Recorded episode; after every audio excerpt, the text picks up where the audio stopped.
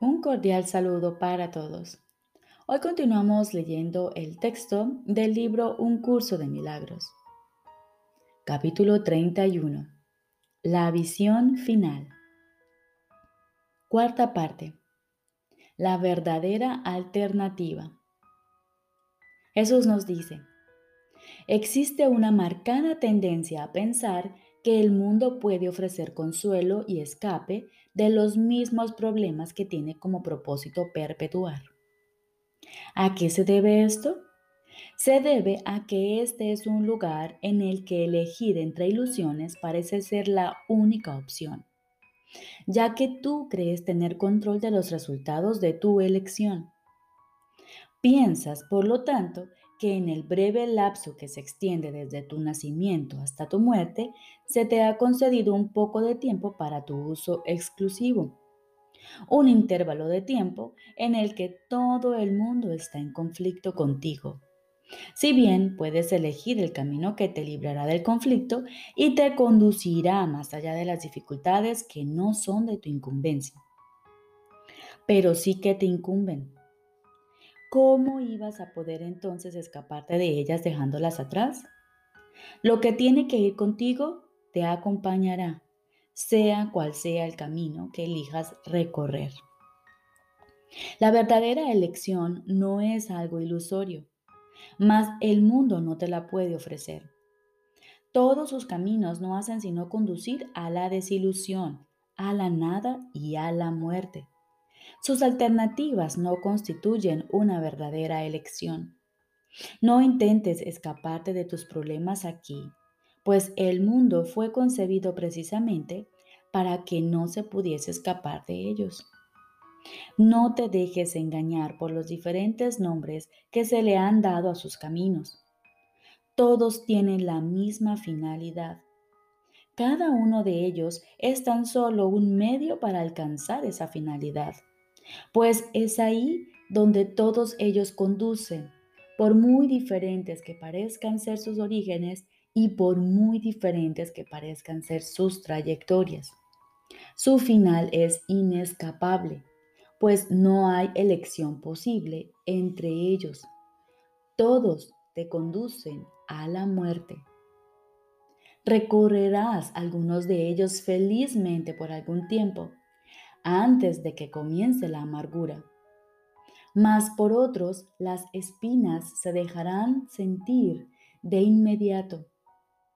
La elección no es cuál ha de ser el final, sino cuándo va a llegar. No hay elección posible allí donde el final es indudable. Tal vez prefieras probarlos todos antes de que te des cuenta de que todos son lo mismo. Los caminos que el mundo ofrece parecen ser muchos, pero llegará un momento en que todo el mundo comenzará a darse cuenta de cuán parecidos son los unos a los otros. Hay quienes han muerto al darse cuenta de esto porque no vieron otros caminos que los que ofrecía el mundo. Y al darse cuenta de que no conducían a ninguna parte, perdieron toda esperanza. Sin embargo, ese fue el momento en que pudieron haber aprendido la lección más importante de todas. Todo el mundo tiene que llegar a este punto e ir más allá de él. Ciertamente es verdad que el mundo no te ofrece lección alguna, mas esta no es la lección. La lección tiene un propósito y con esto llegas a entender para qué es. ¿Por qué querrías probar otro camino, otra persona u otro lugar cuando ya te has dado cuenta de cómo comienza la lección, aunque todavía no percibas para qué es? Su propósito es la respuesta a la búsqueda que tienen que emprender los que todavía creen que se puede encontrar otra respuesta. Aprende ahora, sin dejarte abatir por ello, que no hay ninguna esperanza de encontrar respuesta alguna en el mundo. Mas no juzgues la lección que apenas acaba de comenzar con esto, ni busques ninguna otra señal en el mundo que te haga pensar que tal vez haya otro camino. No sigas tratando de encontrar esperanzas donde no las hay. Acelera tu aprendizaje ahora y comprende que desperdicias el tiempo si no vas más allá de lo que ya has aprendido hacia lo que aún te queda por aprender. Pues desde este punto, el más bajo, el aprendizaje te llevará a cumbres de felicidad en las que verás el propósito de la lección refulgiendo claramente y perfectamente al alcance de tu comprensión. ¿Quién estaría dispuesto a darle la espalda a todos los caminos del mundo, a menos que se diese cuenta de su auténtica futilidad? ¿No es menester acaso que este sea su punto de partida en vez de buscar otro camino? Pues mientras vea alternativas donde no las hay, ¿qué poder de decisión podría ejercer? Solo cuando se aprende dónde tiene realmente utilidad ese poder, puede éste ejercerse plenamente. ¿Y qué poder puede tener cualquier decisión si se aplica a situaciones en las que no hay elección posible?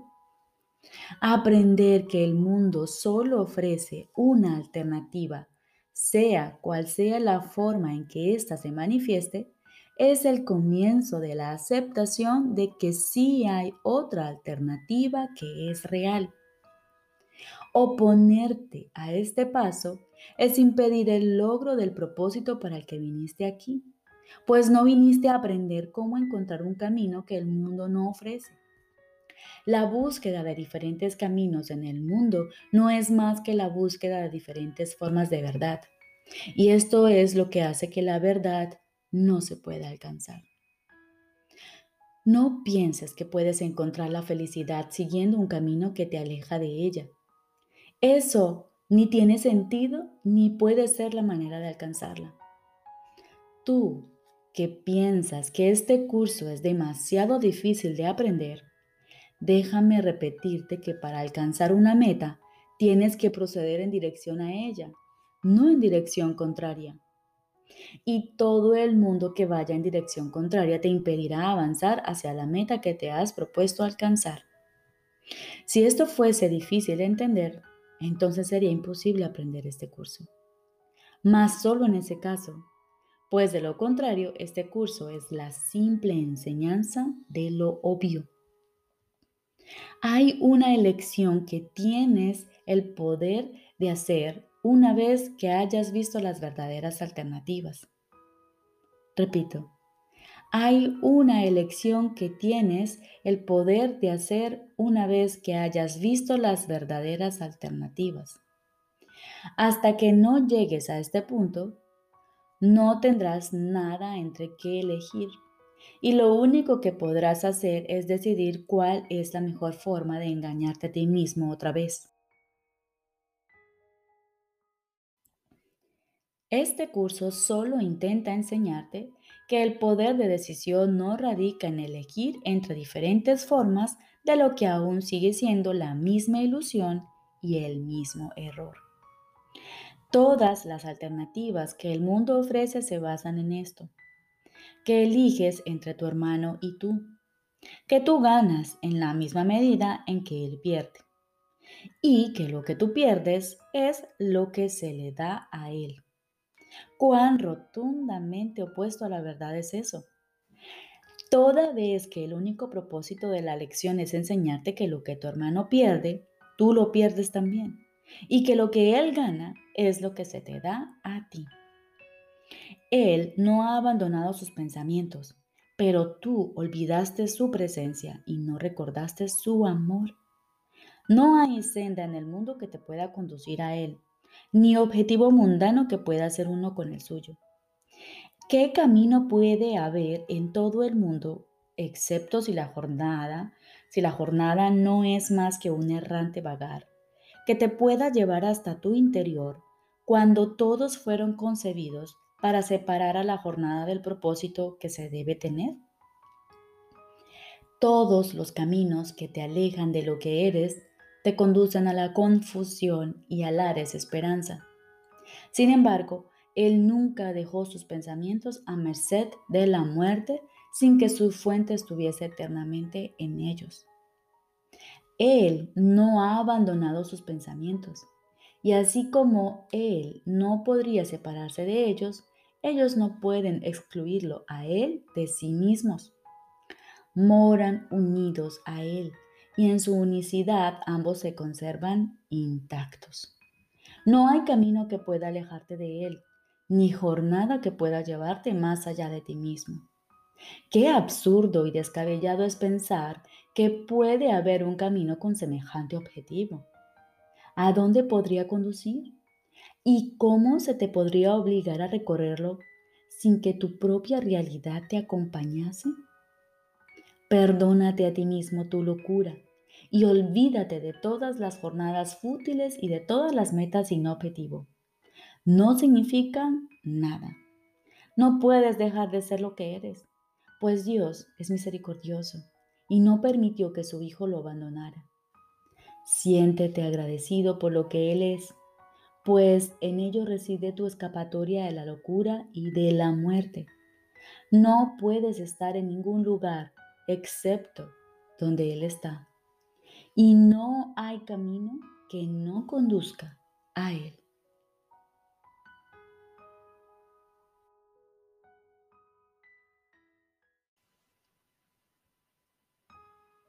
Ahora continuamos con el libro de ejercicios.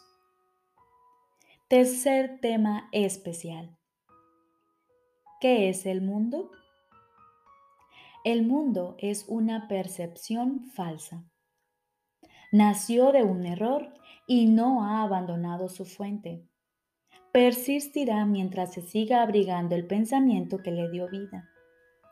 Cuando el pensamiento de separación haya sido sustituido por uno de verdadero perdón, el mundo se verá de una manera completamente distinta, de una manera que conduce a la verdad en la que el mundo no puede sino desaparecer junto con todos sus errores. Ahora su fuente ha desaparecido, al igual que sus efectos. El mundo se fabricó como un acto de agresión contra Dios. Es el símbolo del miedo. Mas, ¿qué es el miedo sino la ausencia de amor? El mundo, por lo tanto, se fabricó con la intención de que fuese un lugar en el que Dios no pudiese entrar y en el que su Hijo pudiese estar separado de él. Esa fue la cuna de la percepción, pues el conocimiento no podría haber sido la causa de pensamientos tan descabellados. Mas los ojos engañan y los oídos oyen falsedades. Ahora es muy posible cometer errores porque se ha perdido la certeza. Y para sustituirla nacieron los mecanismos de la ilusión, que ahora van en pos de lo que se les ha encomendado buscar. Su finalidad es servir el propósito para el que se fabricó el mundo, de modo que diese testimonio de él y lo hiciera real. Dichos mecanismos ven en sus ilusiones una sólida base donde existe la verdad y donde se mantiene aparte de las mentiras. No obstante, no informan más que de ilusiones, las cuales se mantienen separadas de la verdad. Del mismo modo en que el propósito de la vista fue alejarte de la verdad, puede asimismo tener otro propósito. Todo sonido se convierte en la llamada de Dios. Y aquel a quien Dios designó como el Salvador del mundo puede conferirle a toda percepción un nuevo propósito. Sigue su luz y verás el mundo tal como Él lo ve. Oye solo su voz en todo lo que te habla y deja que Él te conceda la paz y la certeza que tú desechaste, pero que el cielo salvaguardó para ti en Él. No nos quedemos tranquilos hasta que el mundo se haya unido a nuestra nueva percepción. No nos demos por satisfechos hasta que el perdón sea total. Y no intentemos cambiar nuestra función. Tenemos que salvar al mundo, pues nosotros que lo fabricamos tenemos que contemplarlo a través de los ojos de Cristo, de modo que aquello que se concibió para que muriese pueda ser restituido a la vida eterna.